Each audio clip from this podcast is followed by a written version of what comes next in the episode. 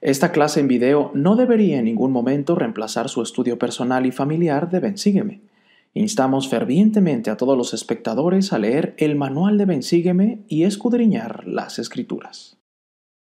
Muy buenas noches tengan todos ustedes hermanos y hermanas, como cada domingo su amigo y servidor Pepe Valle está aquí para compartir algunos pensamientos y sentimientos en cuanto a la lección del día de hoy que se encuentra en el libro de Job y de acuerdo al manual de Ben Sígueme vamos a estudiar los capítulos del 1 al 3, del 12 al 14, capítulo 19, del 21 al 24, del 38 al 40 y el 42, que lleva por título esta lección En él confiaré.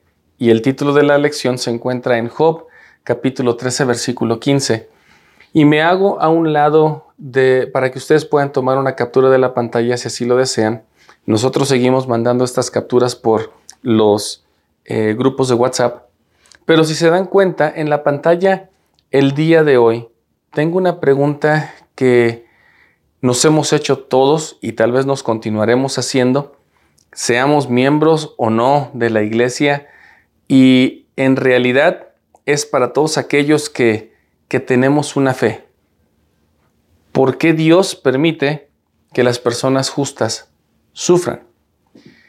En este mundo donde vemos sufrimiento, donde vemos encabezados de las noticias de gente sufriendo y aún a nuestros, vemos a nuestros propios vecinos y familiares que sufren y vemos que se esfuerzan por guardar los mandamientos o tener valores cívicos y hacer las cosas bien, nos preguntamos a veces por qué es que Dios permite que si estamos queriendo hacer bien las cosas, ¿por qué sufrir?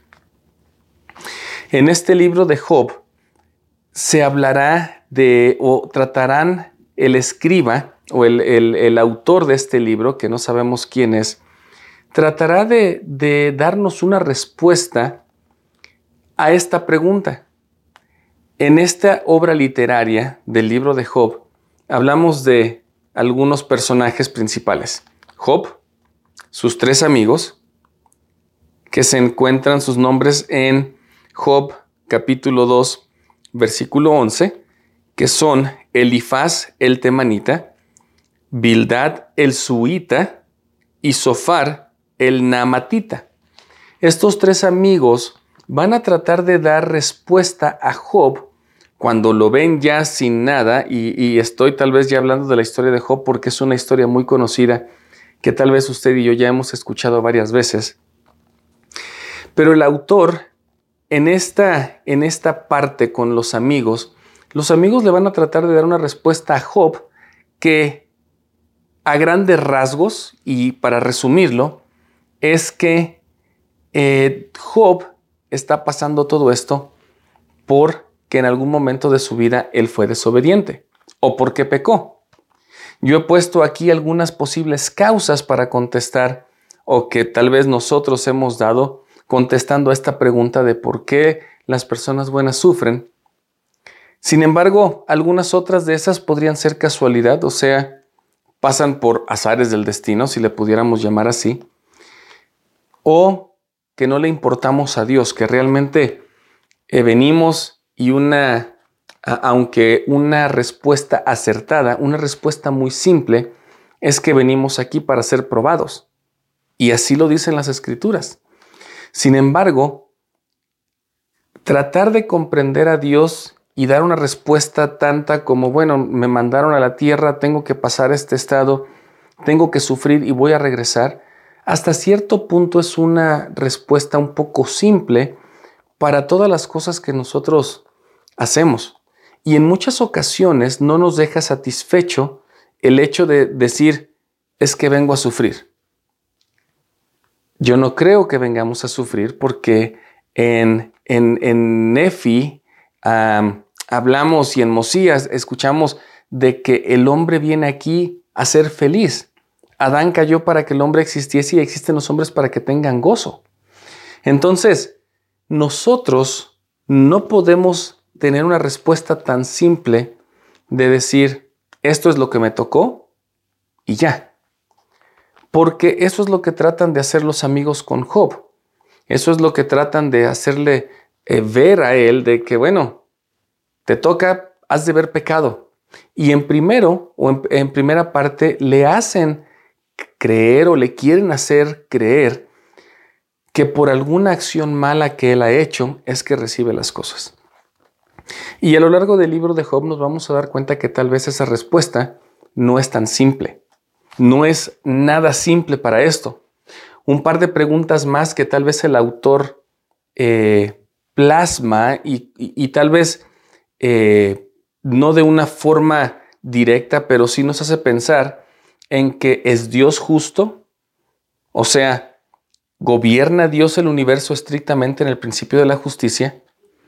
Y en, estos, en estas otras dos preguntas las vamos a extender un poquito en las respuestas para ver qué es lo que dicen las escrituras y para poder comprender si es posible un poquito más de por qué cuando estamos queriendo hacer las cosas bien, aquellos que tratamos de obedecer los mandamientos, ¿por qué sufrimos?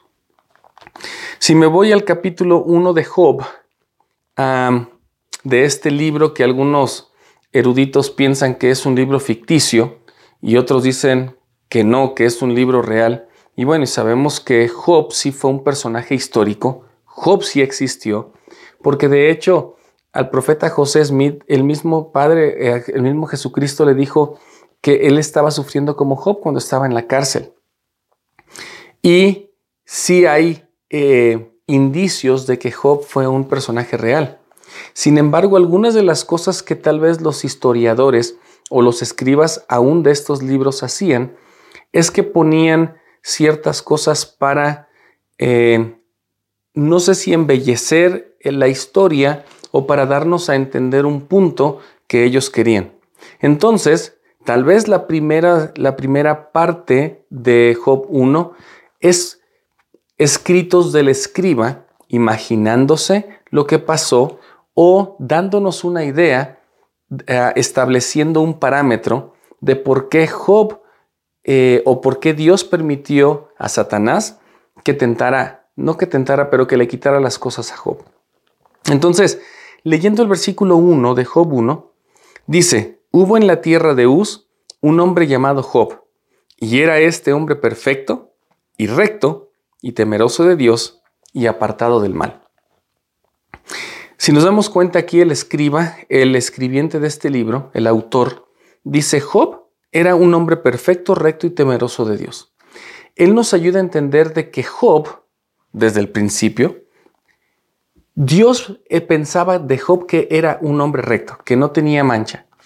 Y como paréntesis, hermanos, estamos hablando de este libro de Job que está después de Esther, y como sabemos, Esther fue el último libro cronológico en la historia del Antiguo Testamento.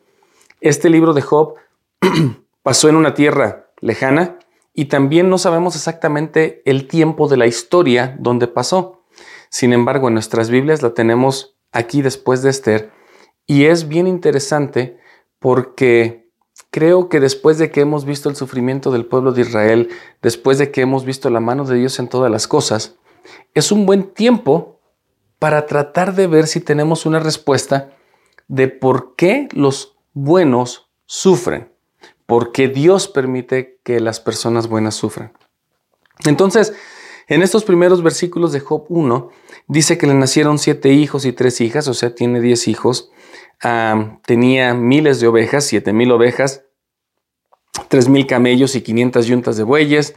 Y sus hijos hacían banquetes. Era una familia en entre comillas, feliz. No les hacía falta nada.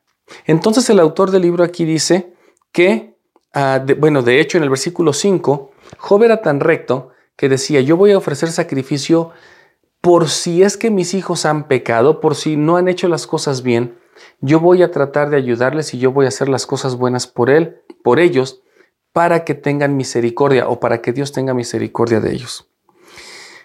De allí, una vez que se nos presenta a Job como esta persona recta, buena, entonces el autor nos da una imagen de lo que pasó en el cielo para que le sobrevinieran a Job todas estas penurias. En el versículo 6 dice, y aconteció que un día vinieron los hijos de Dios a presentarse delante de Jehová, entre los cuales vino también Satanás. Y hasta este momento en el, Antiguo Testamento es la segunda vez que se menciona la palabra Satanás. Y si pudiéramos ver, eh, o la traducción hebrea, lo podemos definir como diablo, como el acusador, como el fiscal, como aquella persona que está diciendo las cosas que las personas están haciendo.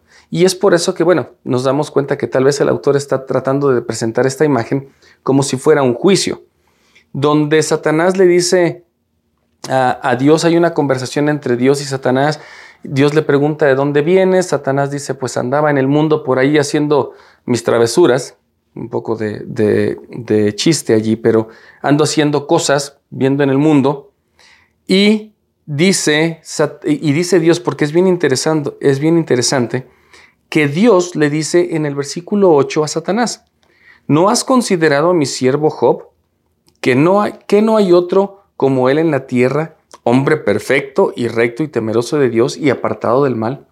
Aquí pareciera que Job dice, yo estoy tan tan satisfecho con las obras que Job ha hecho, que te dejo que, que vayas y, y hagas algunas cosas con él. De hecho, Satanás le dice, bueno, yo no lo he visto, porque pues sí, él obedece, pero yo creo que él obedece porque tú lo has bendecido. Básicamente en este caso el autor dice, nosotros, que Satanás le dice a Dios, nosotros como humanos, Solamente obedecemos cuando recibimos bendiciones. Solamente obedecemos cuando vemos algo, eh, alguna retribución por lo que recibimos. A lo cual Dios le dice, yo no creo que Job sea así, así que te voy a permitir que, que lo tientes, que le quites las cosas. Y aquí quiero hacer un paréntesis, hermanos, porque en este caso Satanás, al decirle a Dios, creo que cada humano que está en la tierra va a hacer las cosas cuando se le dé algo. Y tal vez esta, esta oración, este, esta afirmación que Satanás le hace a Dios no esté tan fuera de contexto. Y aquí es donde nosotros podemos empezar a, a pensar y hacer una introspección individual. ¿Por qué obedezco yo? ¿Por qué me dijeron que tengo que hacerlo porque las escrituras dicen que si obedezco los mandamientos prosperaré en la tierra. O sea, hay un interés de parte mía que solo cuando haya algo que yo pueda ver, que yo pueda tocar o que yo pueda eh, recibir, es solo cuando voy a obedecer. Es algo bien interesante, hermanos, este, este concepto o esta afirmación que Satanás hace porque nos podría hacer pensar a nosotros en este momento si estoy dispuesto a obedecer, aunque yo no conozca, la bendición que voy a recibir. Y bueno, esto se los dejo como, como alguna una pregunta para su familia, porque sí sería bueno que ustedes como familia y junto con sus hijos pudieran hablar de este tema. Solamente van a estar en la iglesia o en el Evangelio cuando las cosas vayan bien ¿Qué va a pasar cuando las cosas vayan mal? ¿Y qué van a pasar cuando las cosas vayan requete mal? Absolutamente mal. En el versículo 11 le dice a Dios a Satanás, está bien, tú puedes ir, quítale lo que tú quieras, pero no te metas con su vida. Déjalo, déjalo vivo. Así que Satanás va, ah, sabemos la historia, sus hijos mueren, sus, toda su ganado, todo lo pierde, cae las, eh, eh, las paredes del edificio donde estaban sus hijos, ahí mueren. Y bueno, en unas 10 versículos, Job ya perdió todo, todo lo material, todo con lo que Dios le había bendecido, todo lo que él había recibido. Hasta este punto, Job él dice unas palabras en el versículo 21 que a mí me gustan mucho y de que yo creo que nos podrían ayudar a usted y a mí para poder sobrellevar especialmente algunas situaciones de dinero, financieras, que en muchas ocasiones dentro de una pareja y una familia causan muchos problemas. Dice en el versículo 21 de Job 1, Y dijo, hablando de Job, desnudo salí del vientre de mi madre y desnudo volveré allá. Jehová dio y Jehová quitó. Bendito sea el nombre de Jehová. Hasta este punto nos damos cuenta que Job era una persona, como lo describe antes, recta, firme, con un testimonio grande. Y aunque había perdido a sus hijos ah, y había perdido todo lo material, él dice, bueno, yo vine aquí al mundo sin nada y me voy sin nada. Si Dios así lo dispuso, bueno, yo acepto su voluntad. Vamos al capítulo 2 y Satanás regresa con Dios y le dice, bueno, pues ah, Job no, no, no ha dicho nada, pero es que no le ha afectado nada en su propia carne, algo que le duela a su cuerpo. Dios otra vez le dice, puedes ir, en el versículo 6 del capítulo 2 de Job dice, y Jehová dijo a Satanás, he aquí, él está en tus manos, pero guarda su vida. Entonces, en el versículo 7 dice Satanás, se fue delante de Jehová y, e hirió a Job con una sarna maligna, desde la planta de sus pies hasta la coronilla de su cabeza. Y tomaba un pedazo de teja para rascarse con él y estaba sentado en medio de ceniza. Se cubría, estaba con ampollas todo el cuerpo y aún su esposa, después de ver que los hijos habían muerto, que habían perdido todo lo que tenían, la, esposa de, Job le dice, ¿aún retienes tu integridad? Maldice a Dios y muérete.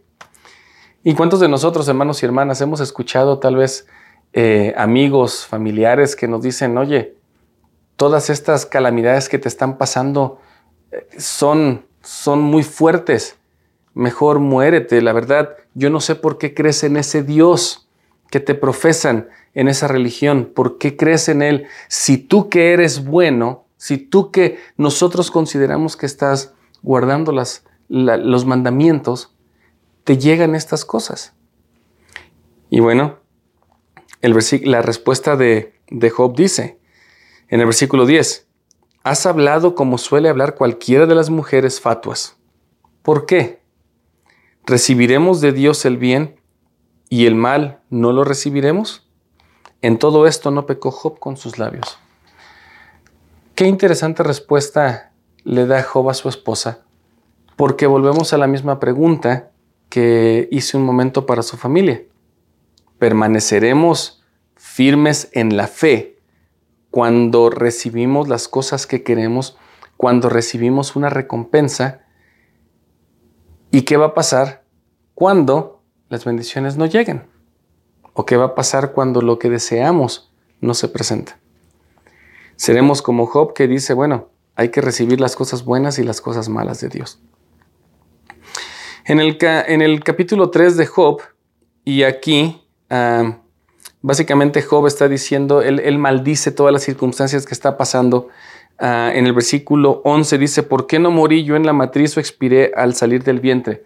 Aquí nos damos cuenta que Job ya está, eh, perdón, leí el versículo 11 de Job 3.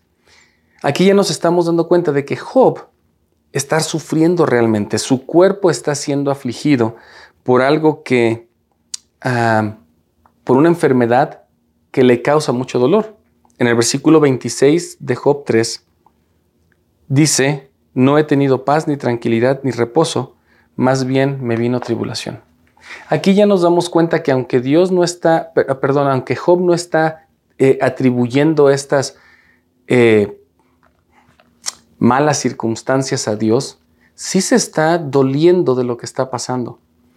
Y creo, hermanos y hermanas, porque a lo largo de este libro lo vamos a ver, que nosotros podemos dolernos de lo que estamos pasando, especialmente si hemos perdido un hijo, una hija, si hemos pasado por un divorcio, si tenemos alguna enfermedad, si hemos perdido en algún negocio, si nos han quedado mal en, cuestiones financieras nuestros amigos o cualquier persona.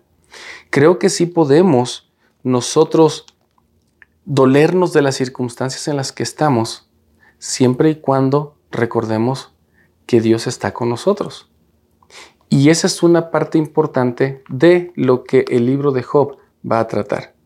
Así que, de aquí en adelante, vamos a ver varios capítulos y de hecho no los voy a leer todos, de hecho yo voy a seguir eh, los capítulos del manual, pero sí hay una serie de, conversaciones entre Job y sus amigos, los siguientes 30 versículos o 30 capítulos, va a ser una conversación entre Job y sus amigos donde Job dice, yo soy recto, sus amigos dicen, tú has pecado, y Job contesta, los amigos le hacen una réplica, Job le vuelve a contestar y así sucesivamente. Es una conversación bastante eh, larga en forma de poesía hebrea. Y es bien interesante que este libro incluye toda esta poesía porque podemos ver un poquito más el sentimiento de lo que son estas conversaciones. Ahora, del versículo 3 al 37, como dije, son estas conversaciones que tiene Job con estos amigos. Pero yo voy a ir leyendo, como les dije, algunos capítulos de eh, la lección y voy a saltarme al, capítulo 12.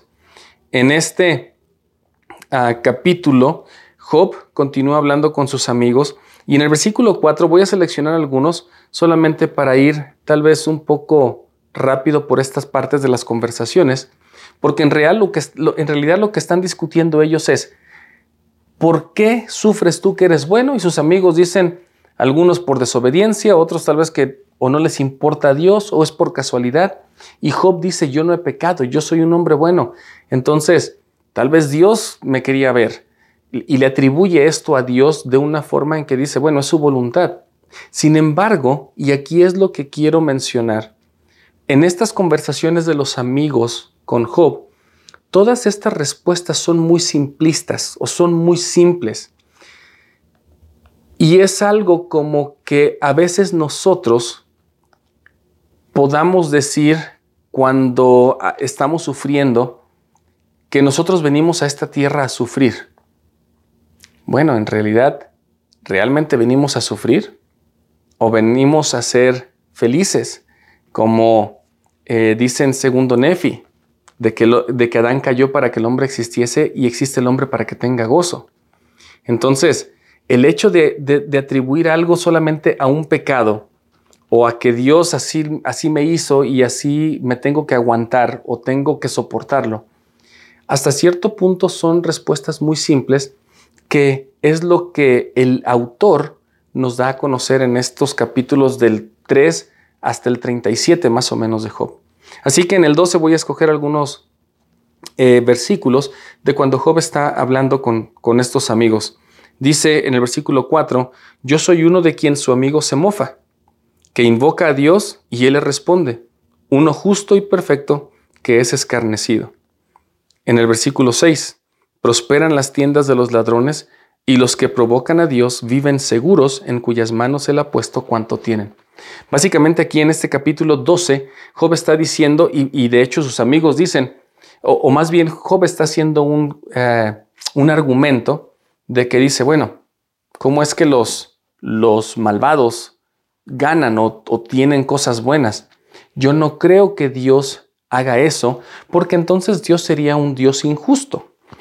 En el capítulo 13, en el versículo 1, dice acerca de la confianza que Job tiene en Dios. He aquí que todas estas cosas han visto mis ojos y lo han oído y entendido mis oídos.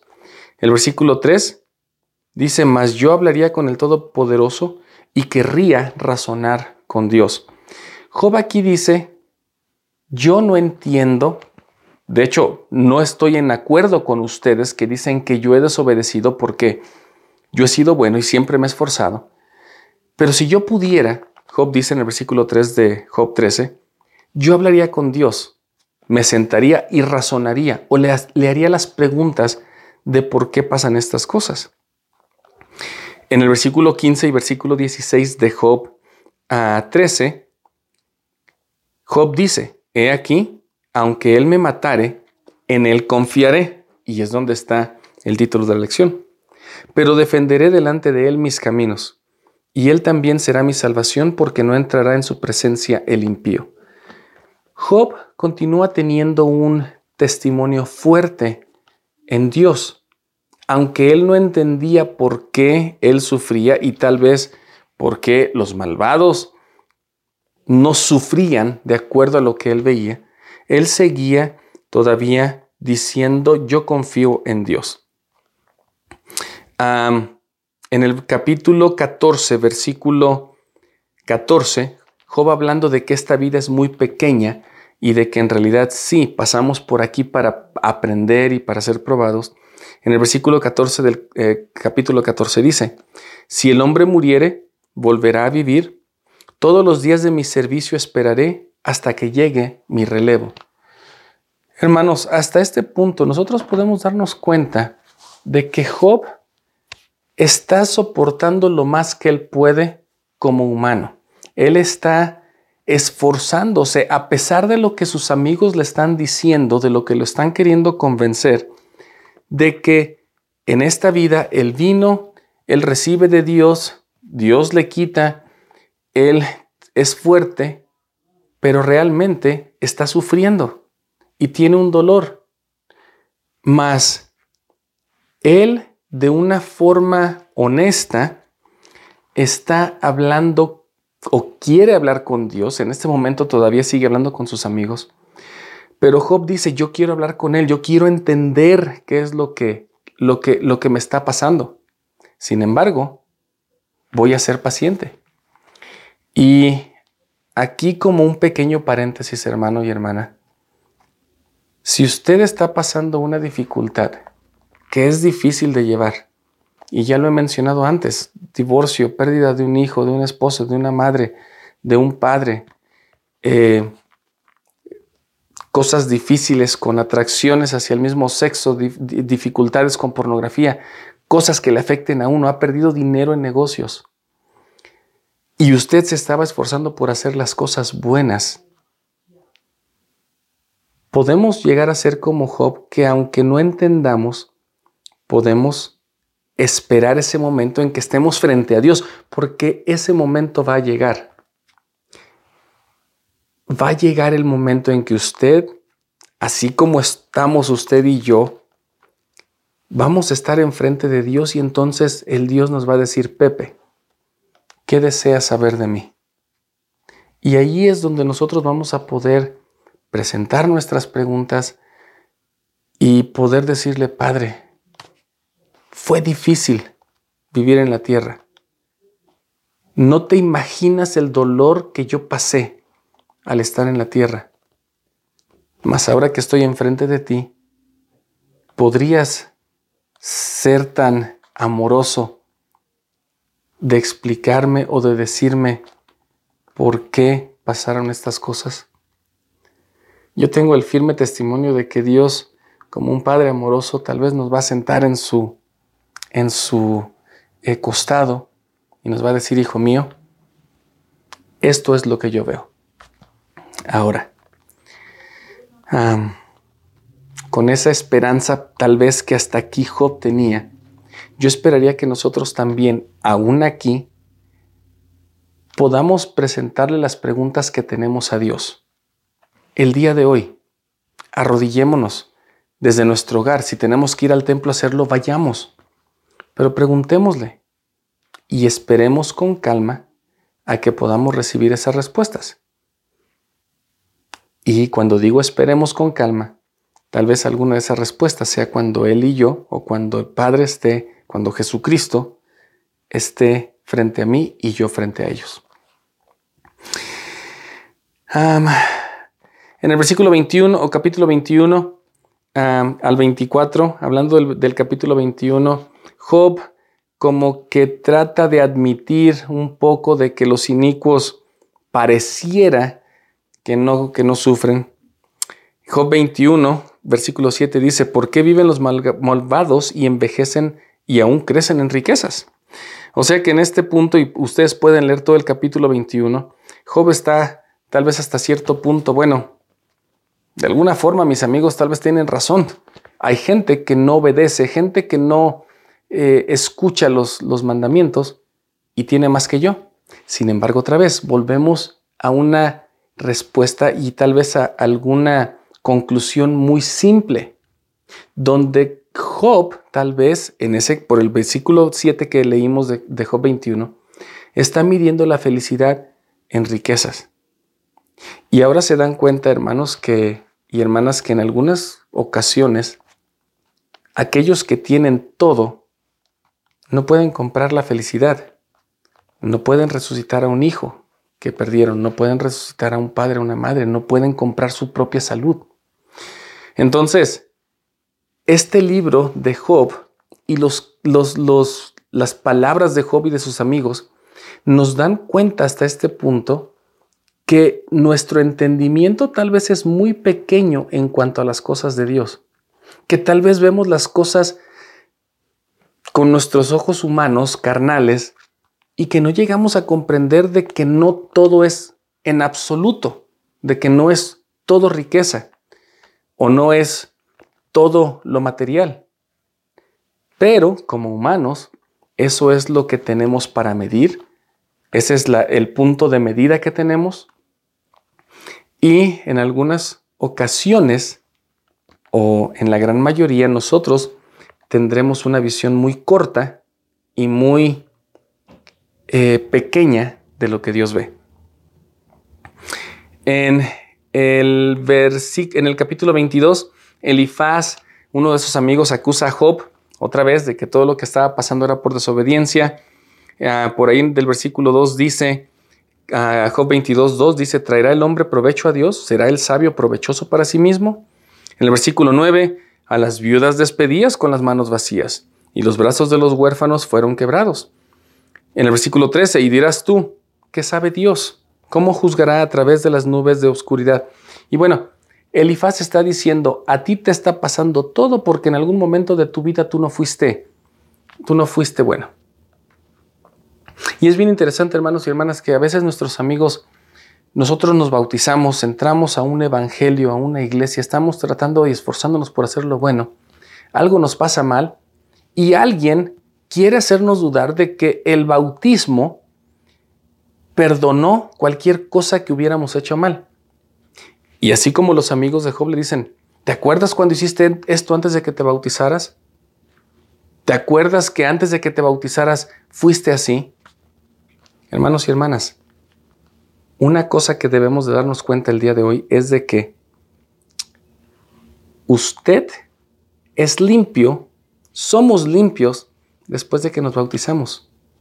Todas las cosas que pudiéramos haber hecho antes del bautismo fueron quitadas.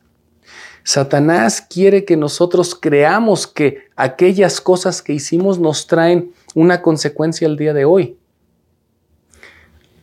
No es así porque el bautismo perdona todos los pecados. Ahora, hay algunas cosas que por decisiones hay consecuencias. Y no me voy a meter mucho en esa parte porque el bautismo limpia todos los pecados. Sin embargo, tal vez hay consecuencias de vicios y de otras cosas que hemos tenido antes y que nos afectan el día de hoy. Más, en el capítulo 23 de, Job dice, en el, en el versículo 3, donde Job está buscando a Jehová y afirma que Dios es justo, dice en el versículo 3 de Job 23, quien me diera el saber dónde hallarle, yo iría hasta su trono. O sea, Job continúa diciendo, yo quiero ir a preguntarle y quiero hablar con él. En el 4 dice, expondría mi causa delante de él y llenaría mi boca de argumentos. En el versículo 7 dice, allí el justo razonaría con él. Y en este capítulo 23 me encanta porque es lo que estábamos mencionando hace un poquito. Si tuviéramos la oportunidad de hablar con Dios, ¿qué le, diríamos? ¿Qué le preguntaríamos?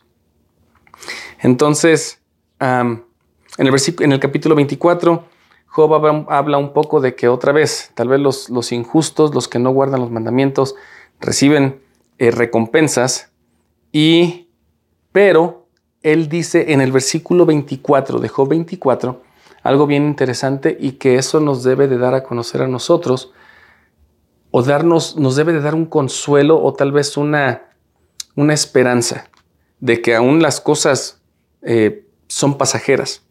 En el versículo 24 de Job 24 dice, son enaltecidos por poco tiempo, pero desaparecen sus abatidos, pero, pero desaparecen. Son abatidos como todos los demás, son encerrados y cortados como cabezas de espigas. Hasta aquí, hermanos y hermanas, yo no sé si nos hemos dado cuenta que no hemos, el, el autor no ha contestado específicamente el por qué Dios permite que las personas justas sufran. De hecho, tal vez para algunos de nosotros, estas dos preguntas que hice hace un momento podrían presentarse y podrían causarnos un poco de, de confusión. Así que en este momento vamos a contestar estas dos respuestas o estas dos preguntas, porque de allí, en los versículos 38 y 39, o del 38 al 40 más o menos, que es lo que menciona la clase, vamos a ver lo que es la respuesta de Dios. Pero antes de eso tenemos que responder si es que Dios es justo y si es que Dios gobierna el universo estrictamente en el principio de la justicia. En Deuteronomio 32, 4 dice, Él es la roca cuya obra es perfecta, porque todos sus caminos son justos. Es un Dios de verdad y no hay maldad en Él. Es justo y recto. O sea que en Deuteronomio, en el Antiguo Testamento, si me preguntan a mí o nos preguntan, ¿es Dios justo? Yo diría sí. Pero vamos a ver qué dice en Alma 42, el, el versículo 13 y el versículo 25. Hablando del plan de salvación, Alma está diciendo, por tanto, según la justicia, el plan de redención no podía realizarse, sino de acuerdo con las condiciones del arrepentimiento del hombre en este estado probatorio. Sí, este estado probatorio. Porque a menos que fuera por esas condiciones, la misericordia no podría surtir efecto, salvo que destruyese la obra de la justicia. Pero la obra de la justicia no puede ser destruida. De ser así, Dios dejaría de ser Dios. Ese es el versículo 13 y en el versículo 25 dice, ¿qué? ¿Suponés tú que la misericordia puede robar a la justicia? Te digo que no, ni un ápice. Si fuera así, Dios dejaría de ser Dios. Entonces, de acuerdo a estas dos escrituras, en Deuteronomio y en Alma, cuando nos preguntan a nosotros, ¿es Dios justo? Sí, es un rotundo sí. Ahora, hablando también de si Dios gobierna estrictamente en el principio de la justicia, y vamos a ir a Doctrina y Convenio 130 del 20 al 21, yo quisiera ah, mencionar aquí básicamente, la pregunta es, o sea, Dios le da a cada quien lo que se merece cuando hace algo, bueno o malo. Y con eso quiere decir que si hago algo bueno, recibo algo bueno, y si hago algo malo, recibo algo malo o sea, un castigo. Gobierna Dios el universo estrictamente en el principio de la justicia. Y aquí es donde a mí me encantan estas ah, escrituras, porque después de haber leído estas escrituras, creo que he llegado a la conclusión de que Dios es más grande de lo que yo me puedo imaginar. Pero en el versículo 20 y 21 de Doctrina y Convenio 130 dice, y esta es una escritura que todos conocemos y que de hecho yo hablé en una clase de Doctrina y Convenios el año pasado, pero que me gustaría tocar otra vez. Dice, hay una ley irrevocablemente decretada en el cielo, antes de la fundación de este mundo, sobre la cual todas las bendiciones se basan. Y cuando recibimos una bendición de Dios, es porque se obedece aquella ley sobre la cual se basa. Y hasta aquí, hermanos y hermanas, si a mí me preguntaran si Dios gobierna el universo estrictamente en el principio de justicia, yo también diría que sí.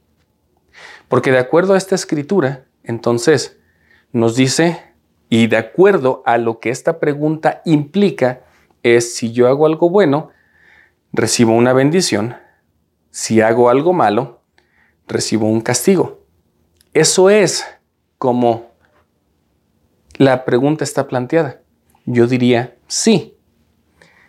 Entonces, si estas dos preguntas son verdad, tienen un sí, otra vez regresamos a la pregunta inicial. ¿Por qué Dios permite que las personas justas sufran? Y aquí, hermanos y hermanas, es donde realmente yo quisiera que el Espíritu estuviera testificándonos a nosotros de lo que es verdad, porque creo que esta, esta es la parte donde Dios, donde Jesucristo nos van a poder hablar a nuestro corazón y espero que podamos comprender por qué las cosas pasan. Que tal vez al final no sería una respuesta que, que sea la más satisfactoria o lo que queríamos escuchar, mas sí es una respuesta que nos va a dar mucha esperanza. En el capítulo 38 de Job, Dios repentinamente se aparece en un torbellino, le dice a Job, Job, tú me has traído estas preguntas, me has dicho ya varias cosas. Aún tus amigos y tú han discutido de esta, de esta respuesta, de por qué tú estás sufriendo. Así que Jehová en el versículo, en el capítulo 38, en el versículo 1 dice, entonces respondió Jehová a Job desde un torbellino.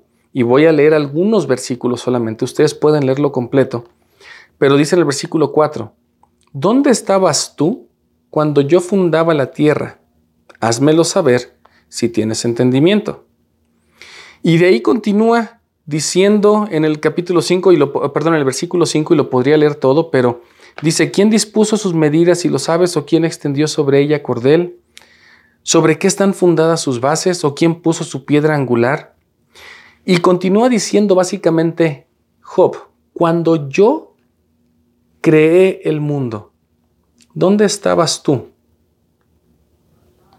Te pregunto esto, Job, o hermano o hermana, porque tú estás dando algunas respuestas como si tú sabieras, perdón, como si tú supieras todo lo que hay en mi mente, todo lo que yo conozco, todo lo que yo veo. Entonces te pregunto, porque yo soy a sin fin de días ni principios de años. ¿Dónde estabas tú cuando el, mundo se estaba creando? Versículo 18 de Job 38. ¿Has considerado tú de la extensión ¿Has considerado tú la extensión de la tierra? Declara si, si sabes todo eso. Versículo 33 de Job 38. ¿Conoces tú las leyes de los cielos? ¿Dispondrás tú de su dominio en la tierra? En el capítulo 39, versículo 1.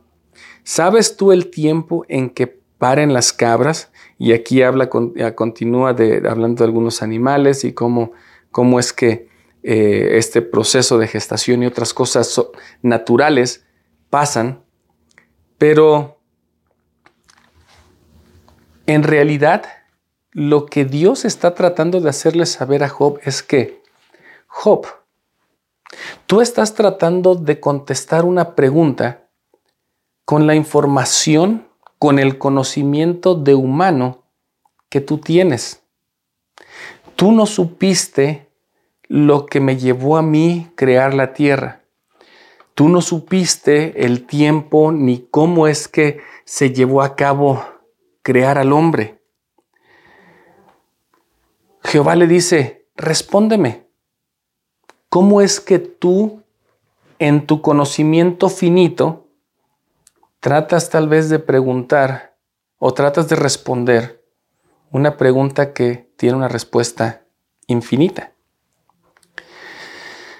En Job 40 dice, en el versículo 2, después de que Jehová le dice a Job, ¿Es sabiduría contender con el omnipotente?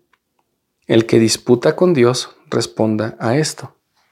Y fíjense, hermanos y hermanas, de que cuando en esta conversación entre, entre Jehová y Job, dice Jehová, o perdón, Job, hijo mío, yo tengo, como te dije hace rato, soy sin, sin principio de días ni fines y sin fin de años. Tú quieres que en la carne tal vez yo te responda esta pregunta de por qué las personas buenas sufren cuando tal vez todavía tú no sabes todo lo que yo he pasado. Entonces Job responde en el versículo 4. He aquí que yo soy insignificante. ¿Qué te responderé? Mi mano pongo sobre mi boca. Y en el versículo 5 de Job 40 dice, una vez he hablado y no responderé, aún dos veces, mas no volveré a hablar. Ah, Jehová continúa hablando con él y le dice en el versículo 8, ¿invalidarás tú también mi juicio? ¿Me condenarás a mí para justificarte tú? En el versículo ah, en el versículo 9 dice, ¿tienes tú un brazo como el de Dios y truenas tú con voz como la de Él? Y hermanos y hermanas, esta, esta eh, pregunta o esta conversación entre Dios y Job se me hace bien interesante porque Jehová no le está contestando, ni en el libro de Job el autor nos está contestando por qué Dios permite que las personas justas sufran. Sin embargo, lo que Jehová dice, sé paciente, Qué bueno, Job, o hermano y hermana, qué bueno que me traes tus preguntas. Qué bueno que tú vienes conmigo a hablar. Eso es mejor de que te alejes de la iglesia, de que te alejes del Evangelio, de que maldigas todo lo que has hecho después de que te bautizaste, porque algo no está saliendo como tú lo habías planeado. Nosotros, al estudiar estas preguntas y al darnos cuenta de que sí Dios es justo y de que Él obra de acuerdo a las cosas que obedecemos, que es un Dios justo, nosotros aún, hermanos y hermanas, no podemos entender y no podemos saber qué ley hemos obedecido para haber recibido la respuesta o la bendición que recibimos. ¿A qué voy? Nosotros en esta tierra, y creo que ni el, profeta ha, dicho, esta es la lista de mandamientos y esta es la lista de bendiciones que se relacionan con cada mandamiento. En las escrituras tenemos algunas cosas de que nuestros días se alargarán, por ejemplo, si, si no le faltamos el respeto a nuestros padres, de que las ventanas del cielo se abrirán si, uh, si nosotros pagamos nuestro diezmo, de que no nos cansaremos si obedecemos la palabra de sabiduría y muchas otras. Sin embargo, el principio de la obediencia del cual habla, habla en Doctrina y Convenios, ese que está decretado desde la fundación del mundo y de que cuando obedecemos algo recibimos una, una bendición porque obedecimos una ley, no tenemos una lista de bendiciones que se relacionan con los mandamientos. Básicamente, las bendiciones no podemos ir y decir voy a poner mi moneda y como en esas máquinas que nos dan papitas o que nos dan eh, gaseosas, refrescos, sodas, agua, no podemos decir aquí voy a poner mi moneda y voy a poner el número y quiero esa bendición.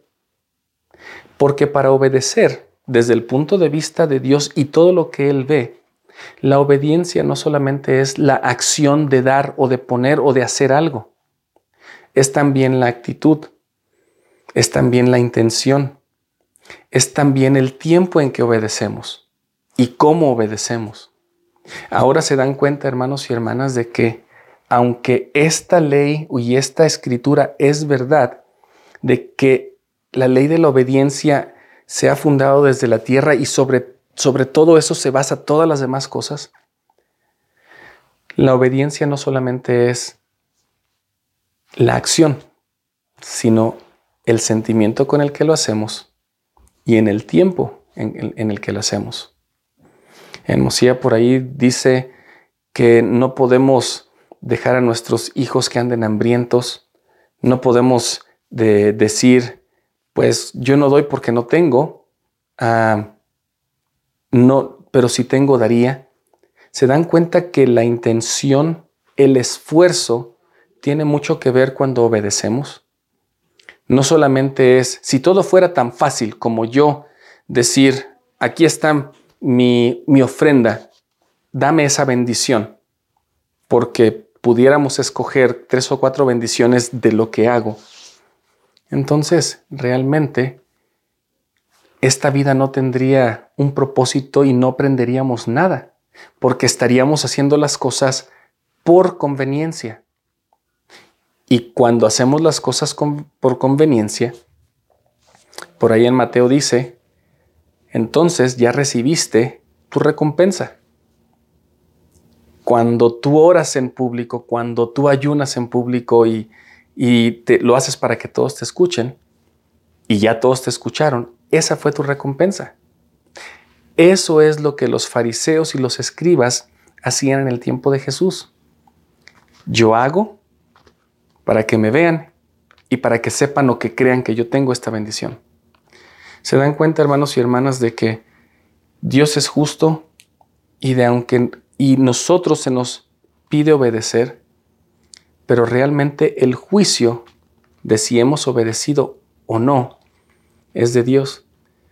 Como yo lo he mencionado en otras, en otras clases, a mí no me gusta eh, usar la palabra merecer en mi vida, porque en muchas ocasiones somos, ah, somos jueces injustos, creyendo que por yo haber obedecido algo, debo de recibir X o Y, o por haber desobedecido algo, tal vez puedo llegar a ser muy injusto en el castigo que yo mismo me doy. Y lo único que tenemos que hacer es confiar en Dios. Capítulo 42. Dice en el versículo 2, yo sé que todo lo puedes y que no hay pensamiento que se esconda de, y no hay pensamiento que se esconda de ti. Versículo 3. Por tanto, yo hablaba de lo que no entendía, cosas demasiado maravillosas para mí que no sabía. En el versículo 5 dice, mas ahora mis ojos te ven. Y en el versículo 6, por tanto me aborrezco y me arrepiento en polvo y ceniza. Hermanos y hermanas, en este momento, si nosotros hemos llegado a ser injustos con Dios y tal vez injustos con nosotros, en la forma en que nosotros hemos llegado a catalogar nuestra obediencia o nuestra desobediencia y en, en, en, decidir qué bendición quiero porque creo que obedecí o qué castigo me toca porque creo que desobedecí. Nuestra intención, el tiempo en que obedecemos o que hacemos algo, tiene mucho que ver en la forma que obedecemos. Cuando nosotros nos damos cuenta de que Jehová, de que Jesucristo tiene un plan mucho más grande para nosotros y de que nosotros somos muy insignificantes para poder tal vez dar respuesta a esta pregunta, lo único que nos toca es decir y creer y sentir lo que se encuentra en Job 19:25, que Job dice, yo sé que mi redentor vive y que al final se levantará sobre el polvo. Hermanos y hermanas, en este momento que estamos pasando tribulación, que estamos pasando por pruebas, yo quisiera que viéramos este himno que eh, nuestros amigos de Más Fe pusieron ya hace algunos años. Yo sé que, vive mi Señor. De esta escritura es que este himno se, se ah, ha escrito. Y es un himno que nos da tanta esperanza, porque al nosotros saber que Él vive, entonces vamos a darnos cuenta de que el propósito de Dios es mucho más grande de solo encontrar una razón de por qué sufrimos, de solamente por qué pasan las cosas. Quisiera que en este momento pudiéramos ver este video pensar, meditar en las cosas que estamos pasando y agradecer porque tenemos un Dios que nos ama y que sabe de las cosas que estamos pasando. Veamos el video y yo regreso para compartir mi testimonio y terminar con la clase.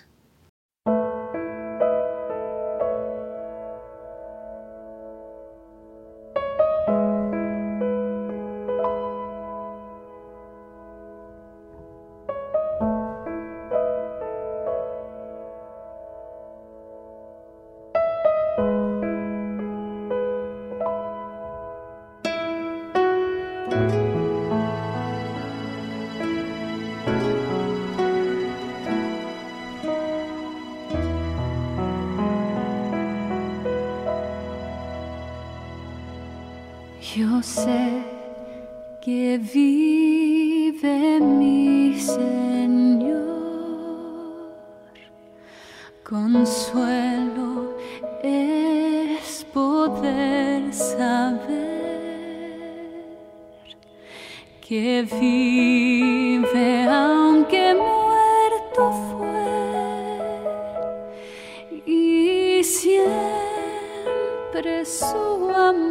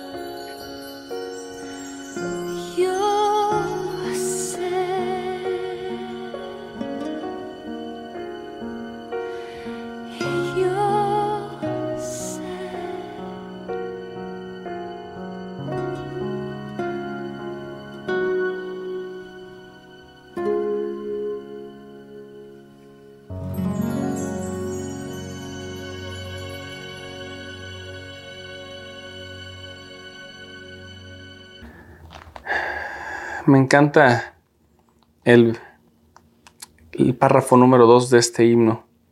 Yo sé que vive mi Señor. Él vive para sostener y con su mano proteger. Él vive para escuchar y oídos a mis quejas dar. Él vive para alentar y mis angustias sosegar. Él vive para ayudar y a mi alma consolar. En este momento que estamos pasando pruebas, dificultades y que en algún momento pareciera que no podemos soportar más porque nos ha llegado todo tipo de aflicción y nos preguntamos, ¿por qué si yo estoy esforzándome? ¿Por qué sufro? El libro de Job y aún Job tal vez no contestan esta pregunta de por qué pasan estas cosas. Mas lo que sí podemos saber es de que Jesucristo vive y de que Él está allí y nos da una esperanza de que Él sabe por qué estamos pasando las cosas.